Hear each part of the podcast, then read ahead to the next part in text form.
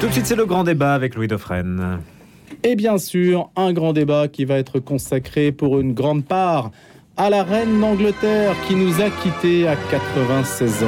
Donc c'est vrai que c'est très prévisible, mais je ne me voyais pas mettre autre chose ce matin que le God Save the Queen. Allez, on l'écoute un petit peu quand même pour se mettre dans l'ambiance.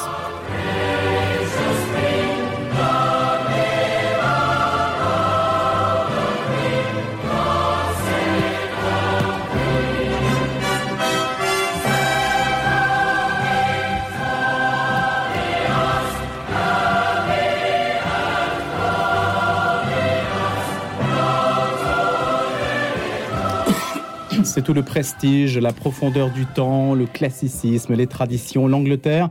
La reine d'Angleterre n'était pas seulement l'image, le symbole de l'institution, on pourrait dire peut-être qu'elle la portait. Généralement, les souverains sont portés par l'institution, mais elle, elle l'a sans doute tout au long de sa vie d'ailleurs aussi. Elle a porté l'institution malgré les vicissitudes familiales, politiques, tout ce qu'on a pu connaître depuis l'année 1952 où elle a accédé au trône. On en a déjà beaucoup parlé au moment du jubilé, mais évidemment, on va remettre le couvert aujourd'hui à la mode britannique avec nos invités, nos débatteurs, Frédéric Mounier, Marc Lomazzi, Antoine Assaf. Antoine Assaf, euh, philosophe qu'on connaît bien sur cette antenne. Bonjour Antoine. Bonjour lui et Notre-Dame. Marc Lomazzi, ancien rédacteur en chef adjoint du Parisien. Bonjour Marc. Bonjour. Et Frédéric Mounier, journaliste également, ancien chef du service religion à la Croix. Bonjour, Frédéric. C'est vrai que c'est une rentrée un petit peu particulière parce que Bon, on ne s'y attendait pas forcément, même s'il y avait eu quelques signes annonciateurs du déclin de la santé de la reine. C'est finalement arrivé assez vite et on mesure à quel point on a eu la chance, peut-être hein, il faut le dire comme ça, d'avoir un jubilé un jubilé digne de ce nom pour fêter son accession au trône. C'était au printemps dernier. On en avait, comme je le disais à l'instant, abondamment parlé. Est-ce qu'il y a une image? Est-ce qu'il y a quelque chose, Marc Lomazzi, que vous retenez plus particulièrement de ces heures que nous avons vécues, sachant que elle est morte le jour de la fête de la Nativité, elle est morte à l'heure du thé, évidemment?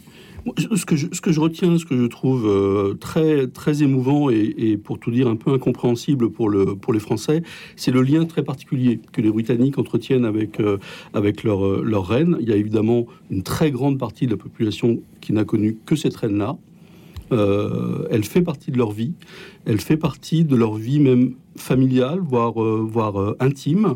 Donc il y y, y a ce mélange de très grande distance puisque euh, euh, c'est euh, les palais, c'est Buckingham, c'est Balmoral, et puis une très grande proximité avec, le, avec la population. et donc, au-delà de tout ce qu'on peut dire sur, le, sur la monarchie, c'est ce lien très mystérieux euh, encore une fois incompréhensible pour nous, euh, qui, euh, qui moi me, frappe beaucoup. Et, juste un dernier mot là-dessus, c'est au moment de la fête du, jubilé, ce, ce, ce, je sais pas comment il faut dire, ce sketch, ce, cette petite vidéo avec l'ours Paddington qui à la fin de l'échange la salue et la remercie pour tout ce qu'elle a fait pour le peuple britannique. Donc, thank you, ma'am. Hein, thank you, ma'am. C'est extraordinaire. C'est quelque chose de, That's very kind. C'est ce qu'elle répond. On le, dit, on diffusait tout à l'heure. On, oui, oui, très, on l'apprécie encore une fois. Très émouvant. Marc Lomazzi, vous soulignez un paradoxe, c'est que plus on est loin, plus on est proche. En Angleterre, oui, c'est comme ça que ça se passe. Ça reflète peut-être d'ailleurs assez bien la, euh, la, psychologie euh, britannique. C'est une psychologie euh, qui peut se, se, dessiner comme ça du peuple britannique, très différente évidemment du, de la relation que nous, par exemple, on entretient avec les, différents, les différents chefs de l'État. ils ont tous essayé hein, d'être un peu le père de la nation. Là, mmh. c'est la mère de la, de la nation. Le, les présidents de la République ont essayé d'être le, le, père de la nation. Je, c'est ah. peut-être François Mitterrand qui est, peut y est le plus parvenu. Oui, peut-être François Mitterrand. Le Sphinx. Euh, euh, oui, peut-être. Euh, le général de Gaulle à sa manière. mais je ne crois pas qu'aucun président de la République française, et c'est peut-être tant mieux d'ailleurs, n'aura jamais ce lien très mystérieux avec le, avec le peuple. Voilà, lien familial, c'est ce que retient euh, Marc Lomazzi. Et donc cette distance, on peut être dans des palais, on peut apparemment vivre sous un protocole euh, qui est extrêmement, euh, qui est tout à fait étranger au mode de vie de la plupart des gens, et pourtant faire partie de la famille. C'est un, paradoxe qui méritait d'être souligné ce matin. Frédéric Mounier. Oui, moi ce qui me frappe, c'est le lien particulier, pour reprendre cette expression, que notre peuple français entretient avec cette monarchie britannique. Nous avons décapité nos rois, nous sommes en République, et pourtant, et pourtant, il y a comme une sorte de transfert nostalgique ou de contre-transfert, je ne sais pas, mais je suis certain que euh, les images du couronnement de Charles III, des obsèques euh, de la reine, euh, vont faire l'objet d'audiences extrêmement profondes, extrêmement sérieuses. Et, voilà, il y a quelque chose qui nous lie. Alors peut-être l'histoire, parce que nous avons été les meilleurs ennemis du monde, et peut-être cette nostalgie monarchique, alors même que nous vivons dans une monarchie républicaine. Et pourtant, on n'a pas de lien avec l'Angleterre qui nous. On n'a pas de lien institutionnel, on ne fait pas partie d'une quelconque euh, association d'intérêts, et même les relations, d'ailleurs, on y viendra peut-être tout à l'heure, sont plutôt aigre-douces entre la France et l'Angleterre en ce moment. C'est vrai, mais euh, il faut rappeler que dans le domaine de la défense nationale, quand même, nous sommes deux puissances nucléaires, et que euh, de ce qu'on peut savoir aujourd'hui, la, la, collaboration se poursuit. Enfin, nous sommes hmm. deux piliers militaires en Europe sur lesquels on peut, on peut s'appuyer. Antoine Assaf. Bon, pour la reine d'Angleterre et pour euh, l'honorer de nos fleurs de lys, j'en vois trois autour d'elle. La fleur de lys de la mémoire. Vous imaginez une monarchie qui s'est perpétuée malgré cette décennie après la décapitation de Charles Ier parce qu'il croyait dans le droit divin. Et ce qui est extraordinaire dans cette mémoire, et pour la relier au royaume de France, c'est Louis XIV devant l'ambassadeur, le lord anglais, qui lui disait Mais qu'est-ce que vous faites ici après avoir décapité vos rois? Je tiens à ma tête. Il a dit Non, non, nous autres anglais, quand on décapite un roi, c'est pour aimer un autre encore plus. Et il a fait ce flatterie à Louis XIV qui n'a pas marché parce qu'il va accueillir James Stuart, le fameux Jacques Ier de Saint-Germain-en-Laye, qui était détesté par les Anglais parce qu'il a Marie Stuart dans sa famille et puis Henriette de France. Voyez-vous, c'est la mémoire qui est extraordinaire et Elisabeth, d'origine allemande, dans sa famille de Windsor, quand même, elle montre au monde entier, après 70 ans, que c'est cette continuité de la mémoire. Une autre fleur de lys, la deuxième, c'est celle de la réalité cette reine, dans tous les problèmes qu'elle a vécu, depuis qu'elle a pris place, depuis que Churchill s'est occupé d'elle, qui critiquait pas mal son père, mais euh, elle, quand elle parlait de Churchill, elle, lui devait beaucoup de choses, mais en même temps, euh, elle disait c'est un peu l'homme qui fait des blagues pour moi. Mais après, elle a compris l'importance historique et le lien à la réalité était tellement fort qu'on peut comprendre alors pourquoi Cromwell lui-même n'a pas osé être roi. On ne peut pas être roi en Angleterre comme ça. Et puis la troisième fleur de lys, pour ne pas faire un bouquet trop compliqué, cher lui, euh, c'est celle euh, du rêve. Bien sûr que la France a décapité sa reine, et quelle reine, parce qu'elle avait de l'intelligence plus qu'on ne le croit. Mais quand Marie-Antoinette a été décapitée, c'est Edmund Burke, l'Irlandais, qui a tellement bien compris la, Révolution française, plus que Thomas Paine et Benjamin Franklin, qui étaient des espions, qui voulaient la destruction de la monarchie française. La preuve, Thomas Paine a habité l'Odéon, pas loin du Procope et tout le reste. C'est que finalement, Edmund Burke, quand il a vu la reine de France décapitée, c'est là où il va prononcer sa phrase. Il fait son éloge, son intelligence. Il dit France is overdone. La France, elle est complètement démantelée là. Et on n'a pas arrêté depuis de restituer ce rêve. La preuve, notre jeune Macron, on va l'appeler Jupiter. Bon, il a réagi en disant je suis Vulcain. Maintenant, c'est Vulcain.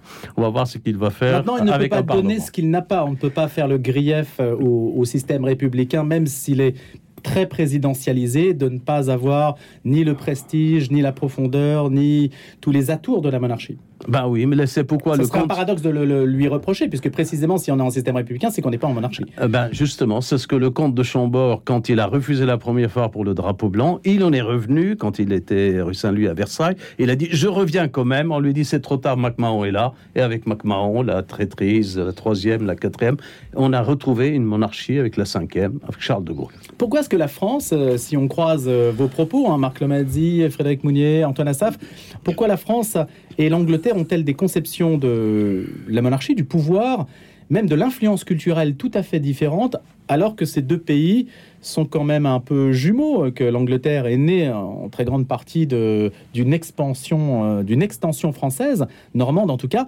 Pourquoi est-ce que finalement ces mentalités sont aussi différentes que ça? Marc alors, moi, je pense d'abord qu'effectivement, ce, qui, fonde la différence entre la France et l'Angleterre, c'est la Révolution française. C'est-à-dire qu'il y a des révolutions en Angleterre, des révolutions euh, lentes, euh, un équilibre des pouvoirs qui est complètement et radicalement différent de, celui de, la France. Euh, et puis, il n'y a pas ce, point de stabilité qu'est la monarchie. La monarchie qui a été fragilisée pendant tout un temps, qui s'est reforgé euh, une âme euh, et une légitimité au moment de, la guerre euh, et, du blocus de, et du blocus de Londres. Et puis en- ensuite, on a l'impression, mais c'est une vue rétroactive, c'est presque un, j'allais dire un contresens historique, mais c'est le sentiment qu'on a aujourd'hui, c'est qu'il y a eu une formidable chance de, de, de, l'Empire britannique, c'est cette jeune reine qui n'était pas destinée à devenir reine, qui l'a été dans des circonstances euh, dramatiques, la mort de son père, euh, l'abdication de, de, de, de son oncle. Oui, un ordre qui- de succession assez compliqué Voilà, et, elle arrive finalement assez, rester- assez loin. Voilà, et qui va rester malgré tout. euh, alors elle-même a été victime évidemment de, de, de l'éloignement des réalités justement pendant tout un, tout un temps. On y reviendra peut-être tout à l'heure sur la situation de, de, de, Royaume-Uni aujourd'hui. Euh, mais c'est ça qui font la différence. C'est que, un, la France est un pays effectivement de révolution. Et donc, on fonde notre République sur la Révolution, alors que l'Angleterre euh, fonde euh, sa, sa- son, son système démocratique sur l'équilibre des, sur un autre équilibre des pouvoirs. Mais il y a l'idée, euh, ce que disait Antoine à, à l'instant même, c'est que l'Angleterre a pu décapiter son roi, a pu avoir euh, des pages extrêmement sanglantes, hein, sans, sans renier en quelque sorte son, ce qu'il avait fondé. Mm. Et ça, c'est une différence. euh, Je ne sais pas à quoi l'attribuer, Frédéric Mounier. Est-ce que, est-ce que l'Église aussi est dans une perspective, si on doit lier les choses avec l'Église anglicane et les différences entre euh, l'Église catholique et l'Église anglicane, le fait d'avoir un peu nationalisé la foi, en avoir fait un étendard euh, du, club britannique en quelque sorte, est-ce que ça, ça joue aussi? Est-ce que finalement, est-ce que l'identité est plus forte en Angleterre, plus forte que tout? Alors, il faut se rappeler que la reine Elisabeth était profondément croyante, qu'elle était la chef de l'Église euh, anglicane, euh, que euh, elle devait son couronnement à une onction divine. Enfin, c'est important quand même dans la monarchie britannique. Elle est couronnée par un responsable religieux. Euh, moi, ce qui me frappe aujourd'hui, c'est euh, les tensions que vit l'anglicanisme. Et je trouve qu'il faut être très très attentif euh, à ça. C'est une communion anglicane extrêmement euh, disparate euh, à travers le monde. On a vu que lors du dernier, la dernière assemblée qui s'est tenue au palais de Lambeth euh, cet été, certains responsables anglicans ne sont pas venus de l'autre bout du monde parce qu'ils sont en désaccord profond sur un certain nombre d'options sociétales qui ont été prises par la communion anglicane, c'est-à-dire l'ordination des femmes, l'admission au sacerdoce de personnes homosexuelles, etc. Là, il y a, il y a un facteur. Et même de- l'union de couples de même sexe, hein, Absolument, que la reine a validé en 2013. Absolument. Et donc il y a là euh, un facteur de tension, et ce sera très intéressant de voir comment le nouveau roi euh, Charles III jouera ou ne jouera pas un rôle dans, euh, au sein de cette communion anglicane. Je pense que c'est un point d'attention à venir. Et la différence que vous souligneriez entre ce qu'est l'Église catholique ou l'influence catholique dans les pays qui sont les nôtres, des pays latins, et puis euh, des pays euh, tels que tels que les pays du Nord, les pays nordiques, parce que finalement l'Angleterre est un pays nordique, de culture germanique quand même au départ. Bah, justement, tu touches le point le plus important, the bottom of the line, comme dit le prince Charles, c'est que les Stuarts étaient catholiques. Et le droit divin, il n'a pas consondé Charles Ier. Il est mort dignement, et puis il a été presque beaucoup plus, autant que, euh, que Louis XVI, parce qu'ils étaient contre la conception d'Henri VIII et sa manière de créer une église fondée sur un divorce. Et il va falloir attendre l'école d'Oxford de Newman, qui d'anglican devient catholique, pour John analyser toute cette idée, pour dire que nous sommes foncièrement euh, catholiques. Et de plus en plus, pour permettre à ce que le roi ou la reine soit à la tête de l'Église, il faut une étiologie du sacre. La reine d'Angleterre aujourd'hui et le roi d'Angleterre, comme Charles, j'espère qu'il touchera pas à ce est sacré. Ce qui n'est pas le cas des rois scandinaves. hein. les Suédois, les Norvégiens et même on les sacre. Et puisqu'ils sont sacrés, ils peuvent pas abdiquer. Et à partir de là, le droit divin a été rétabli. Et ce qui fait que dans l'intérieur de l'Église anglicane, vous avez de High Church, qui sont les, qui tiennent à ce que la reine reste à la tête de l'Église. D'autres, les gauchistes, disons modernistes, vont dire non, il faut, il va falloir demander au roi, à la reine de quitter à la tête. On mettra comme notre notre archevêque. Et là, Charles dernièrement a fait une réflexion importante et dit bien sûr, je suis à la tête de l'Église, mais il y a la foi il y a certaines fois qui coordonnent et moi je suis plus pour un certain modernisme. Et on risque avec Charles. Mais qu'est-ce que ça veut dire ça? Ben, On risque avec Charles de demander au roi de ne plus être à la tête de l'église anglicane. S'il fait ça, il va tout perdre. Qu'est-ce que ça change? Ben, Ça changera beaucoup de choses. Ça changera le caractère sacré et divin parce qu'elle a rétabli le droit divin d'une certaine façon de la reine qui intervient. Et à Saint Paul's Cathedral, c'est un sacre c'est un vrai sacre. Tout est sacré parce que elle est knighted, comme disent, elle devient chevalière, elle est sacrée, elle est ordonnée pour euh, le respect de la politique, de la fidélité à son pays. Est-ce que le sacre, je vous pose la question, est-ce que le sacre euh, et, donc la, le fait que le régime soit fondé sur une onction divine, est-ce que ça fait de l'Angleterre, euh, Marc Lomazzi, une théocratie comparable à des monarchies absolue fondée sur un droit religieux. Ce qui serait quand même assez paradoxal de voir qu'elle a une notoriété énorme alors que c'est l'envers d'un système, euh, du système d'émancipation des libertés que l'on promeut aujourd'hui à travers la société libérale mmh. progressiste avancée. Je ne crois pas qu'on puisse parler de, théocratie parce que euh, dans l'équilibre des pouvoirs dont je parlais tout à l'heure, dans une théocratie, euh, il y a un ordre religieux qui a le pouvoir, qui a le pouvoir spirituel, mais qui a aussi le pouvoir politique, ce qui n'est pas le cas en Angleterre ce qui n'est pas le cas en Angleterre. La, reine d'Angleterre n'a pas de pouvoir en tant que telle, elle n'intervient jamais, elle ne donne jamais son avis publiquement. Je crois qu'elle l'a fait une fois en 70 ans, de donner son, son, avis. Donc euh, le, palais s'interdit toute interférence avec le pouvoir politique. Donc il y avait, on a parlé de Churchill tout à l'heure, euh, il y avait euh, une complicité, euh, ils, gouvernaient presque ensemble, même si elle ne disait rien, mais ils gouvernaient presque ensemble. Et Churchill l'associait beaucoup à, ses décisions, en tous les cas discutait beaucoup avec, avec elle. Il avait une espèce de rôle un peu paternel vis-à-vis de, la, vis-à-vis de la reine.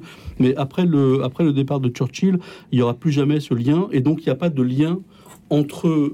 En dépit des 14 premiers ministres britanniques. Il n'y a pas de, il y a pas il y a pas d'interférence. Elle s'interdit toute interférence. Euh, c'est très différent le discours, le discours de, le discours de la reine, le discours annuel de la, de la reine est un discours encore une fois, j'y reviens, familial elle souhaite euh, une bonne année. Euh, elle intervient pour dire aux Britanniques qu'elle est à leur côté quand il y a des épreuves très dures qui les, qui les frappent. Elle l'a fait par exemple pendant la pandémie.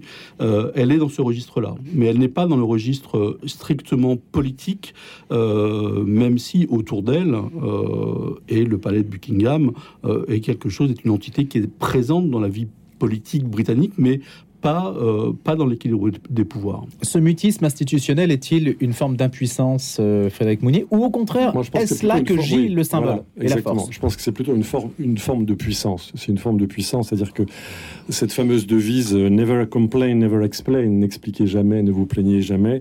Je, je pense que c'est cela qui a contribué à faire d'Élisabeth II la grand-mère du monde et peut-être la grand-mère de l'ancien monde, c'est-à-dire que ces valeurs sont le devoir, le duty, euh, la pudeur, euh, la dignité, euh, la mesure, c'est-à-dire tout à l'opposé de cette dictature de la transparence, de l'émotion, etc., à laquelle s'est quand même soumis la famille royale à travers ces drames. Mais là, je pense qu'il y a une, un contrepoint, une sorte de contre-mesure à notre monde un peu débridé, un peu fou aujourd'hui. la question est, Charles maintiendra-t-il, puisque la devise c'est je maintiens Charles maintiendra-t-il cette euh, attitude de, psychologie collective, disons? Là, il y a un tournant hein, pour la monarchie britannique, à la fois euh, générationnel, parce que évidemment, elle était là depuis extra, tout à fait, euh, enfin longtemps, une longévité tout à fait exceptionnelle, et un tournant culturel pour la famille royale de savoir comment faire évoluer la monarchie et si tant est qu'il faille la faire évoluer. C'est la question, Antoine Assaf. Moi, je vois des signes providentiels, parce qu'on ne peut pas comprendre l'histoire et sa philosophie sans, sans la providence,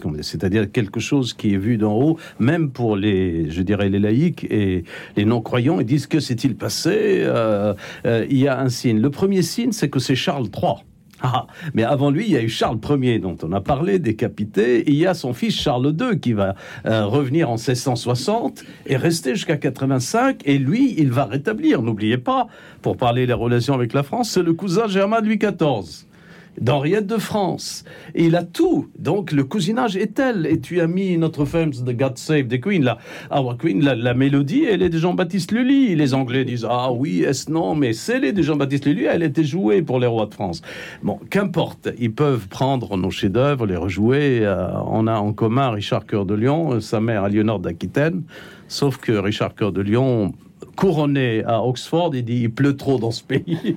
il est revenu mourir à Chalus. Le deuxième signe de providence. Aujourd'hui, il pleure des larmes Bah, sur voilà, l'Angleterre. si tu veux bien, là, ça, c'est le signe des larmes. Mais c'est Charles III. Donc, il y a une continuité, et je crains que dans cette décennie, bon, il vivra pas centenaire, il boit trop, mais il a des Quel âge a-t-il 73 73 ans N'oubliez pas, c'est un, il est, il a eu une attitude presque prophétique, prémonitoire. Son écologisme, son amour des jardins, ça correspond à la jeunesse d'aujourd'hui, qui prennent pas beaucoup l'avion, qui jeûnent, euh, euh, etc., Et il a un côté Donc, très radical sur certains sujets. hein. oui, mais il n'osera plus écrire au Premier ministre comme il le faisait avant. Là, il va se tenir et jouer son dernier discours, le discours de la reine qu'il a lu à la, à la place de sa mère, était Charles. Le calme, puis il dit pas ma mère, il dit, il dit ma mère, la reine, là, il va dire comme il l'a fait, I. Le je, il va dire nous. C'est ce que Jean-Paul Ier, d'ailleurs, a éliminé pour les Vaticans. Il disait plus nous, de majesté, c'était moi, euh, Jean-Paul Ier. Il l'a payé cher. Mais le deuxième signe de providence, c'est du côté de la reine, c'est que, je suis désolé, nous sommes à Notre-Dame et il est mort le 8 septembre. Elle est morte, pardon, le 8 Fête de la septembre, Nativité de la Vierge Marie. Donc, on lui honore ça, c'est un très beau signe. Et moi-même, j'ai eu un signe personnel, pardonnez-moi. Oui, j'étais au salon de thé hier, à l'heure où on prépare présent l'agonie, W.S. Smith, qui honore euh, la reine d'Angleterre, on l'attendait, et puis il y avait là un piano, je me suis levé, je jouais God Save the Queen pour honorer ceux qui étaient là. Ils ont tous pleuré, et ils m'ont offert le thé d'ailleurs, grâce à la reine. Voilà Ah les bah voilà. signes providentiels que je vois, et Charles lui-même, et Charles III. N'oubliez pas, il y a Charles II, à moitié français, un Charles Ier, qui a rétabli le droit. Donc on verra ce que Charles III fait de son héritage, sachant que c'est le prince héritier, me semble-t-il, qui a attendu le plus longtemps avant de pouvoir accéder au trône. Il y a une attente où ça va être quand même compliqué pour lui. hein. Si on doit se projeter un petit peu, on va laisser passer évidemment les, les funérailles qui vont être euh, grandioses, mais ça, va, être- compliqué. Comment, comment peut-il incarner, ah, sachant qu'on attend aussi en fait son, de passer le, relais à William? L'un des grands défis, C'est William qu'on attend. L'un des grands défis, c'est quand même l'unité du royaume. L'unité du royaume est soumise à rude épreuve. L'Écosse frémit à la suite euh, du Brexit. L'Écosse s'inquiète, l'Écosse frémit, l'Écosse va peut-être larguer les amarres. En Irlande du Nord, le problème est toujours aussi euh, euh, violent, lourd, compliqué. Euh, et puis, et puis, la question migra- migratoire est réelle. Il faut rappeler que depuis le début de l'année, 28 000 personnes ont traversé la Manche sur des embarcations de fortune. Euh, tout ça, ce sont des défis considérables auxquels le roi Charles III va être confronté. Absolument. Marc Lomazzi Euh, sur, sur Charles III, il y a une question autour de la, de la monarchie britannique qui était peut-elle s'adapter à son temps? La reine a eu les Anglais à l'usure en quelque sorte. Et cette question ne se posait plus à la fin de son règne. Euh, elle était tellement populaire et tellement ce point de, de- de stabilité euh, de l'Empire qui est effectivement euh, plus que frémit. Euh, elle avait fini par régler cette question-là. Euh, toutes les questions reviennent avec Charles III. Toutes les questions reviennent avec Charles III. C'est-à-dire la première question, pas la plus fondamentale. Vous la laissez en suspens, Marc. Mhm. Et puis on se retrouve juste après 8 heures, comme ça on aura la suite. On laisse passer les infos et le grand débat continue. Antoine Assaf, Frédéric Mounier, Marc Lomazzi. Planisphère, l'émission géopolitique de Radio Notre-Dame, Hugo Billard. Ce samedi dans Planisphère, nous allons parler du couple russo-turc. Pourquoi la Russie et la Turquie se rapprochent-elles? Est-ce une alliance de circonstances? L'Occident peut-il en souffrir? Russie et Turquie, couple bancal contre l'Occident, c'est cette semaine dans Planisphère. Planisphère, tous les samedis à 7h30 et le lundi à 19h30. Je vis, je prie, je grandis. Prions en Église Junior fait sa rentrée avec une nouvelle formule pour les 7-11 ans. Élaborée en collaboration avec des enfants, on y trouve toutes les lectures de la messe, plus de jeux, de BD, d'ateliers et plein d'autres surprises à découvrir tous les deux mois pour initier les enfants à une expérience joyeuse de la prière et de la vie chrétienne. Offre exceptionnelle d'abonnement de rentrée sur librairie-bayard.com ou au 01 74 31 15 01. Ça fait 40 ans que nous vivons dans notre maison. Nous y avons tous nos souvenirs. Mais il est temps de songer à ce qu'elle va devenir quand nous ne serons plus là. Avec mon mari, nous avons décidé de la léguer à Habitat et Humanisme qui pourra y loger les familles en difficulté. C'est important pour nous de savoir que nos valeurs de solidarité et de partage continueront à vivre après nous. Legs, donations, assurance vie, notre notaire honoraire bénévole à Habitat Humanisme vous conseille au 04 81 09 82 12. Bientôt 8h avec les infos, ce sera Simon Tatro, hein, évidemment, pour le point sur l'actualité internationale. Et puis on parle dans le grand débat de la mort d'Elisabeth II, sa figure, et puis aussi les, défis. Qu'est-ce qui attend la monarchie britannique? Autour de trois débatteurs ce matin, Frédéric Mounier, Antoine Assaf et Marc Lomazzi. Juste un mot de la météo en région parisienne. Ce matin, 15 degrés, de la pluie. Ça va monter un petit peu cet après-midi jusqu'à 21 degrés. 8 h Simon Tatro, 3 minutes d'info et la suite du grand débat.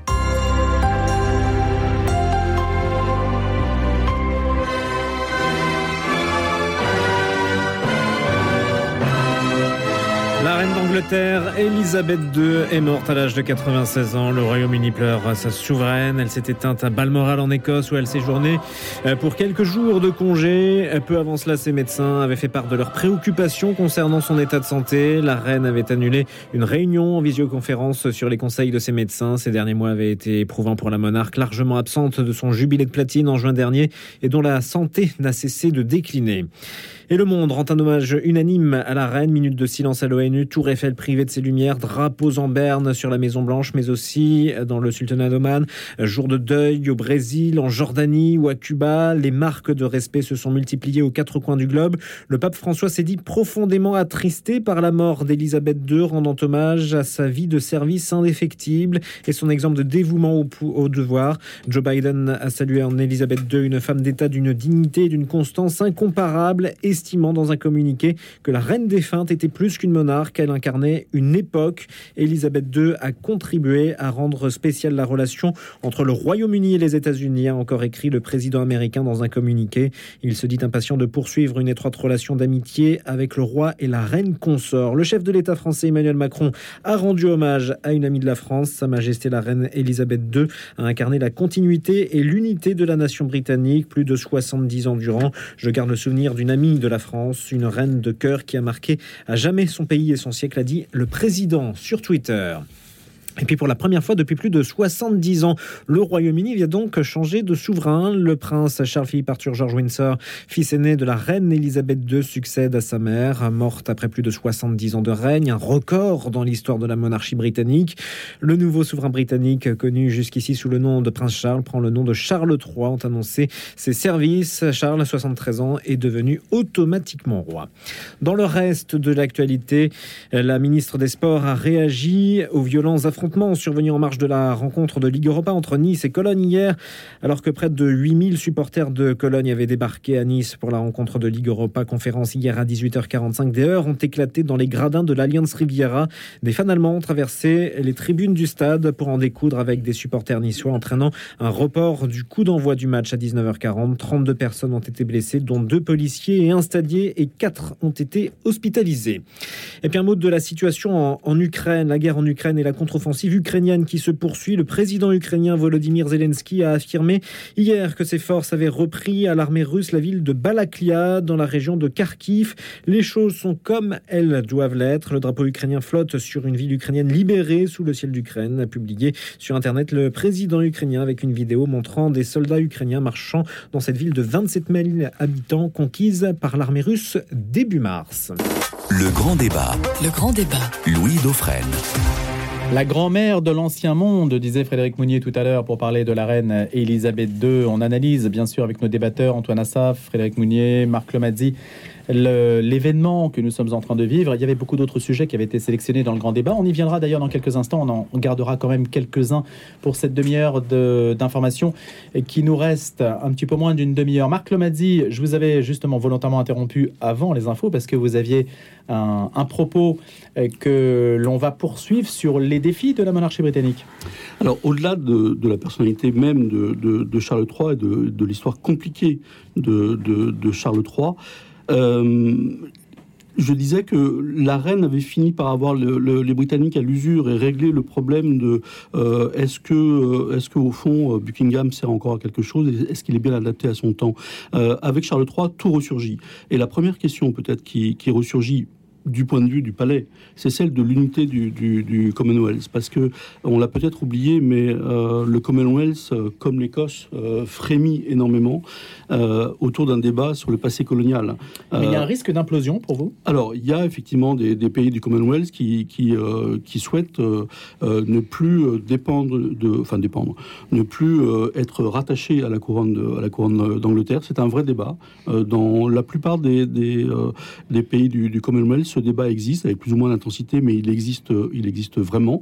Euh, Charles III, donc, qui, qui sera couronné dans, dans, dans quelques semaines, euh, n'est peut-être pas en mesure, comme l'était la reine d'Angleterre, euh, du fait de sa longévité et de son implication dans le, dans le sort du, Commonwealth, euh, sera peut-être en position de fragilité par rapport à ça. Et la deuxième question, euh, pour, pour parler de choses peut-être plus, plus concrètes, c'est que il y a une période que probablement la reine a détestée, euh, c'est la période Margaret Thatcher, parce que euh, on ne sait pas si elle était en accord ou pas avec ses idées, mais en tout cas, ce qu'elle voyait, c'était la déchirure du peuple britannique et les inégalités sociales.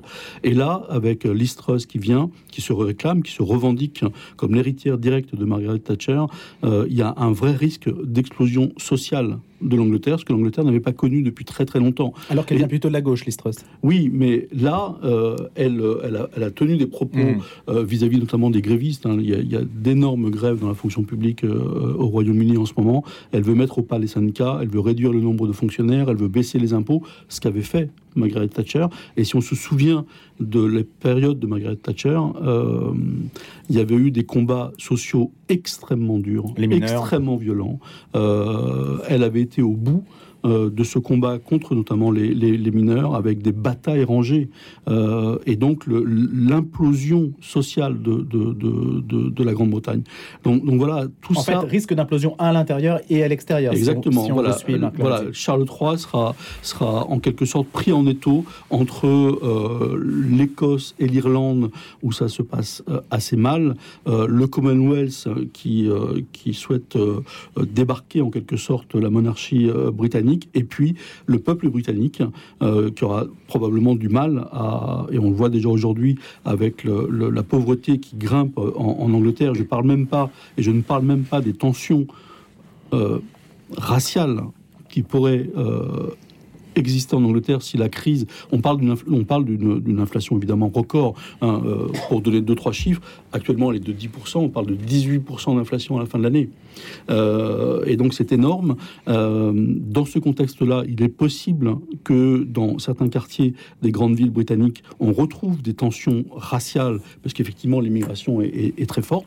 Donc qui était aussi se creuser ce melting pot britannique, qui était aussi une des réalités euh, britanniques, risque de, de, là aussi de devenir une espèce de, de poudrière. Donc Charles III, euh, God Save the King, je suis pas persuadé qu'on puisse le, le, sauver très longtemps.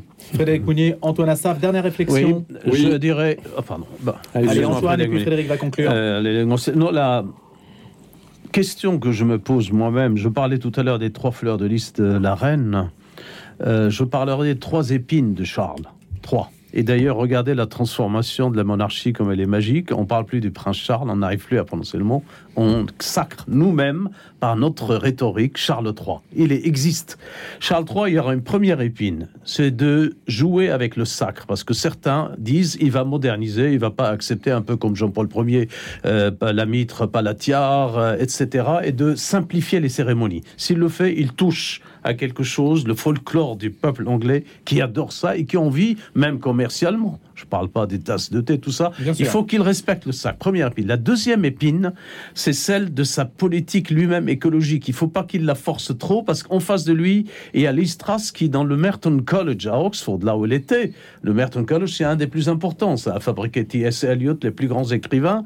Elle, elle l'a avoué, elle a commis une erreur de se rallier. C'était l'erreur de jeunesse, comme il le dit, bien qu'elle n'ait que 48 ans. C'est les libéraux un peu qui étaient contre la monarchie. Elle l'a regretté beaucoup. N'empêche, Lise a joué le non pour le Brexit. Elle n'était pas pour le oui. Et donc, avec Liz Truss, elle va se voir avec Charles et son côté, pas gauchiste, mais un peu roi moderne, il faut qu'il le tempère avec elle. Et le troisième épine, on l'a abordé avec Marc, c'est cette question de Commonwealth. N'empêche, le discours le plus élogieux qu'elle a pu avoir, c'est celui de Trudeau il, avait les larmes aux yeux. Les autres sont un peu circonspects, mais quand même, quand vous êtes à la tête de 15 couronnes et de 47, euh, je ne sais pas combien de pays, on voit là ce que la France n'a pas pu réussir après la guerre d'Algérie, c'est de garder le lien que l'Empire français n'a pas pu garder euh, avec son empire. L'Angleterre a réussi à le garder avec la langue puissante et avec un refus total de ce le demande pardon euh, constant et de ces crimes contre l'humanité. Charles, là, il a trois épines, passant dans les pieds, je dirais, mais dans sa couronne. Refus de se repentir alors que le colonialisme britannique euh, a été extrêmement dur, mais on aura l'occasion d'en d'en reparler sans doute. Frédéric Mounier. Oui, je voudrais juste souligner que ce pays a été laissé sans soin par Boris Johnson, qui a conduit le Brexit à l'aveugle en quelque sorte. Et aujourd'hui, donc, euh, ça a été très bien dit, l'inflation, euh, l'inflation galope. Il n'y a pas de bouclier tarifaire au Royaume-Uni, et donc les factures sont impossibles à payer. Le peuple est en train de se rebeller. Euh, les grèves sont très importantes. Elles vont être suspendues, God Save the King, durant la période des funérailles, mais personne ne sait ce qui va se passer. On peut espérer que l'histoire prendra mieux soin de son pays que ce ne fut le cas de Boris Johnson. Frédéric Mounier, Marc Lomazzi, Antoine Assaf, le grand débat continue. Le trait d'union, finalement, c'est peut-être le football. Manchester, on sait que Paul Pogba a été une figure, est une figure mondiale, une icône, comme on dit aujourd'hui, même si le terme est évidemment sur cette antenne un petit peu déplacé. En tout cas, il y a une affaire, Paul Pogba, on parle peu de foot, hein, vous le savez, sur cette antenne, on ne le commente pas. En tout cas, on en parle quand il y a un lien euh, implicite avec nos thématiques. C'est le cas de cette histoire de sorcellerie, de maraboutage qu'on avait mis au menu du grand débat. On aurait peut-être dû d'ailleurs commencer avec ça, normalement, si la reine n'avait pas trépassé. Eh bien, euh, on va en parler quand même pour les minutes qui nous restent avec un autre sujet on verra si on a le temps d'en parler également. C'était l'histoire du barbecue et de Sandrine Rousseau. Alors, difficile, je ne voudrais pas résumer cette affaire de maraboutage, mais grosso modo, euh, on reproche à Bas, en tout cas il est accusé de cela, il y a une procédure judiciaire qui est ouverte, d'avoir... Euh, d'avoir jeté un sort ou fait jeter un sort via un marabout euh, sur Kylian Mbappé, son coéquipier de l'équipe de France, sachant que l'équipe de France va jouer au Qatar la Coupe du Monde en novembre dans quelques semaines, donc ça fragilise les Bleus, le groupe France. Et puis cette histoire de sorcellerie peut se décliner d'une autre manière, mais Marc, vous allez me corriger parce que je, vous sens bouillir.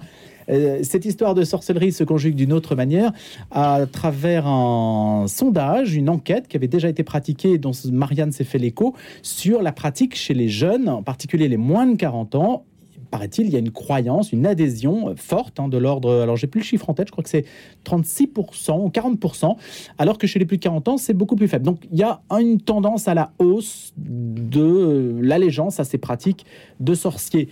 Marc Lomazzi, ancien rédacteur chef du Parisien, on vous sent au taquet sur le sujet. Non, l'enquête le, judiciaire qui, est ouverte, qui a été ouverte par le, par le parquet euh, et qui est, menée hein, par un office central de la police judiciaire, c'est pas rien, euh, n'est pas ouverte pour cette histoire de maraboutage. Elle est ouverte pour une tentative d'extorsion. Voilà, les 13 millions. Évidemment, c'est une histoire, c'est une histoire merveilleuse parce que euh, tout démarre le, 27 août lorsque le frère de Pogba, qui est lui-même euh, Mathias. Mathias, qui est lui-même footballeur évidemment euh, de, petit footballeur, menace sur les réseaux sociaux de révéler des choses sur son frère Paul, la star de la famille. Euh, et dès le lendemain, euh, l'agent de Paul Pogba et l'entourage de Paul Pogba euh, évoquent cette histoire de maraboutage.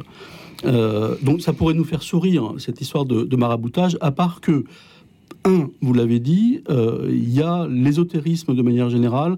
50% des jeunes croient à ces histoires de, de pouvoir occulte. Deuxième chose, peut-être plus importante et plus proche de l'affaire Pogba, c'est que euh, on sait aujourd'hui euh, quasiment de tout temps la superstition dans le foot notamment, euh, est énorme. Mais là, il y a un phénomène nouveau, qui est que depuis quelques années, et c'est l'aumônier de, de, l'équipe olympique qui, qui, qui, en a parlé très bien, disait que le recours à des marabouts, à des féticheurs, et pas seulement de la part de joueurs d'origine africaine, euh, est très répandue dans le, dans, dans, dans le sport. Euh, et donc, qu'est-ce qui se passe? Et pas seulement les Brésiliens non plus. Et pas seulement les, et pas seulement les Brésiliens. Donc, on a vu beaucoup d'histoires euh, dont on parle assez peu, mais beaucoup d'histoires extrêmement étranges de recours effectivement à des féticheurs et des, et des marabouts.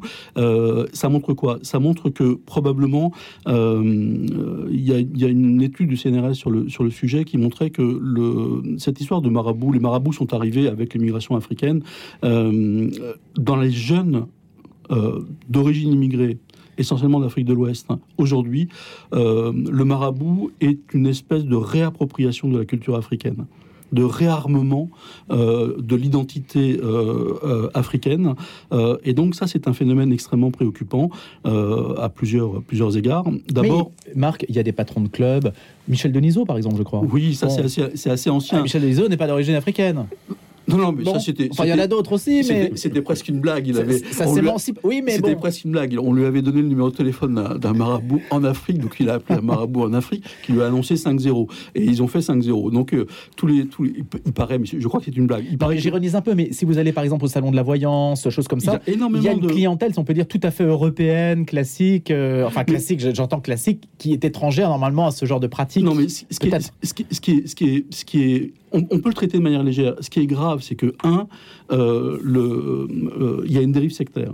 C'est-à-dire que les marabouts qui sont euh, en tous les cas, le, je ne sais pas si vous connaissez euh, euh, le D, le, le fameux marabout en question de, de Paul Pogba. Le D est un escroc notoire, et, mais il y a un, un risque de dérive sectaire et d'emprise psychologique sur des jeunes joueurs qui manipulent énormément d'argent. Donc il y a des questions d'escroquerie, d'extorsion, d'empreinte, de- de- d'emprise psychologique. Donc cette histoire Pogba met au jour, révèle en quelque sorte euh, la présence très forte de la superstition, euh, de la culture vaudou aussi, dans ces milieux du, du sport et plus généralement dans les jeunes d'origine d'origine notamment africaine euh, qui vivent en France. Frédéric Mounier, ancien chef du service religieux de la Croix. Oui, moi je propose d'élargir le débat et de faire référence à un petit livre publié il y a une vingtaine d'années de cela euh, par mon ami monseigneur Hippolyte Simon, feu archevêque de, euh, archevêque de Clermont.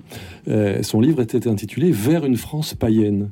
Et il voyait venir ce phénomène, c'est-à-dire qu'avec la vaporisation institutionnelle de l'Église catholique, avec la, cette sorte de d'effacement euh, de la culture chrétienne, eh bien nous voyons ressurgir, c'est une résurgence en France, dans la France profonde, dans la France rurale et aussi dans la France urbaine, euh, de ces, disons, pour parler pudiquement, de ces anciens savoirs, de ces vieux savoirs. Mais il y a des choses qui se passent. Vous avez une résurgence du druidisme, vous avez partout des, enfin, de, comment dire, les obscurantismes prospèrent, les crudivores, les aromathérapeutes, les énergéticiens sont partout aujourd'hui, et euh, on voit bien que la remise en cause des savoirs experts, la remise en cause des sachants, la remise en cause des cultures euh, institutionnelles et traditionnelles laisse la place aujourd'hui à ces vieux savoirs. Et on sait aujourd'hui, je rencontrais récemment encore un oncologue qui me disait que la plupart euh, de ces patients, donc atteints de cancer aujourd'hui, font appel euh, à des praticiens, disons, traditionnels, pour parler pudiquement. Ça coûte beaucoup plus cher, c'est pas remboursé par la Sécu, mais au moins ils écoutent les gens. Ils écoutent les gens. Ils répondent à cette demande de personnalisation. Voilà, et ça se passe à travers Ce que les médecins ne font pas toujours. ce hein. que les médecins ne Ah, peuvent, il ne faut le peuvent plus faire aujourd'hui, absolument. Et donc voilà, je voudrais insister sur cette euh, résurgence d'un certain nombre de savoirs, de pratiques qui, est, au- au- aujourd'hui, me semble-t-il, euh, euh, revêt un aspect massif dans notre pays. Feriez-vous le lien, Frédéric Mounier, entre cette, euh, cet obscurantisme, euh, puisque vous avez utilisé le mot, et le fait qu'il y ait aujourd'hui, euh, comment dirais-je, euh, une sorte de doute systématique à l'égard de l'information institutionnelle qui se traduit aussi par euh, ce qu'on appelle le complotisme, Mais c'est la même chose, mais c'est la même Vous chose. faites le lien, parce qu'il y a un Ah, petit risque d'amalgame Ah, quand même. Absolument, c'est la remise en cause de tous les savoirs experts, quels qu'ils soient, Mm. qu'ils soient médicaux, qu'ils soient religieux, qu'ils soient politiques, économiques Et on fait confiance sociaux. à quoi alors? Au hasard, à la providence, les voilà. cartes quand on va. Ah ouais. À quoi fait-on confiance C'est une précisément? grande question. Qui une- est derrière ça? C'est une grande question. Bah, Voilà. Je pense qu'il y a des risques de manipulation de ces Il y réseaux-là. a une langue fourchue derrière? Non, non, il y a des langues fourchues. On sait bien que notre ami Poutine est à l'œuvre. On sait bien que les Chinois sont à l'œuvre, que les fermes à trolls sont à l'œuvre sur les réseaux sociaux. Il y a des convergences objectives, me semble-t-il. Antoine Assaf Bah, J'ai bien envie de garder mes, euh, la suite de mes trilogies. Euh, il y a les fleurs de lys de la reine, il y a les épines de. Charles III. Oui. Magnifique. J'aime bien dans la bouche de Marc, ça sortait naturellement. Je lui dis, il est royaliste, c'est magnifique. Moi aussi. Et puis, là, dans le cas de l'Afrique, il y a les, je dirais, les trois royaumes. Il y a le royaume du ciel, y a le royaume de la terre, mais il y a le royaume du milieu, comme dit Tolkien. Et le royaume des milieux, c'est celui des marabouts. Et vous avez en face de vous, non pas un marabout, mais quelqu'un qui a rencontré les marabouts au Sénégal. Quand j'ai été visiter les moines de Kermoussa, cette abbaye fondée par un grand évêque, grand missionnaire que la France a considéré comme un rebelle, qui n'est autre que Monseigneur Lefebvre. Et quand Monseigneur Lefebvre, grand caravane, bien sûr, missionnaire spiritain en Afrique, il a introduit là-bas un des prêtres euh, des moines de Solesmes, le père Champetier de Ribes, pour diriger ce couvent, où il y avait beaucoup de conversions, des jeunes musulmans devenus moines. Ça a créé des incroyables, des, presque une guerre civile, hein. mais ils sont devenus chrétiens et ils se sont mis à améliorer, le père Champetier de Ribes, l'instrument, le choral, et qui est vraiment l'instrument vraiment druidique le plus fort pour les marabouts. Ils ont découvert que finalement, ils ont remplacé les cordes. À quoi ça ressemble C'est ah bah, comme un peu un violoncelle, mais Mhm. à, à l'ancienne. Mais ils, ils utilisaient des cordes. À l'ancienne, ça se désaccordait vite. Et les moines de Champetier de Ribes ont inventé, c'est-à-dire ils ont ajouté des cordes de violoncelle, et c'est devenu parfait. Et ils ont fini par en faire le commerce à travers l'Afrique. Et les marabouts venaient acheter cet instrument ici à, à des prix donc incroyables fabriqué par des moines. à fabriquer Donc, par des moines d'origine quelle est la française. leçon C'est La fait- leçon, c'est que j'ai discuté avec ces marabouts quand j'étais dans l'abbaye pendant une semaine. Je disais, ben, qu'est-ce qui se passe? Il m'a dit, voilà, pour nous, cette façon de recréer notre instrument traditionnel, elle est magique, c'est le savoir. Ils ne considéraient pas la science occidentale comme étant une science basée sur l'accord parfait, la qualité de corde. Non, ils ont ont considéré ça comme étant une inspiration euh, presque magique. Et la deuxième chose, c'est qu'on oublie... Donc c'était je- magie contre magie ou c'était oui, le même regard prolonge, porté sur nous Je prolonge plus loin. C'est que à l'égard de ces moines, ils avaient une inimité parce que les marabouts sont parfois financés par des associations islamistes très très forts. Ils jouent avec l'Arabie Saoudite. C'est des milliardaires, les marabouts. Ils ont une puissance incroyable. Et là, j'ajoute le mot-clé que la justice africaine ne peut pas toucher. C'est-à-dire, on peut jouer l'escroc, on peut attaquer le criminel en Afrique, mais la justice ne touche pas un marabout. Voyez-vous, ils sont au-dessus de la loi. Et les gens l'oublient. Il y a leurs milliards de dollars. Ils ont même la capacité d'aller voir une mère de famille. Vous avez trop d'enfants, il faut les éduquer, de prendre ces enfants. Et certains albinos, pygmées, se retrouvent sur les plages, tués, massacrés. Il y a des rites, des rites de cannibalisme. Là, j'en parle pas des druides. Euh, Les druides d'Astérix Obélix ne, bouffaient- ne se bouffaient pas entre eux, même si à la fin on le risquait.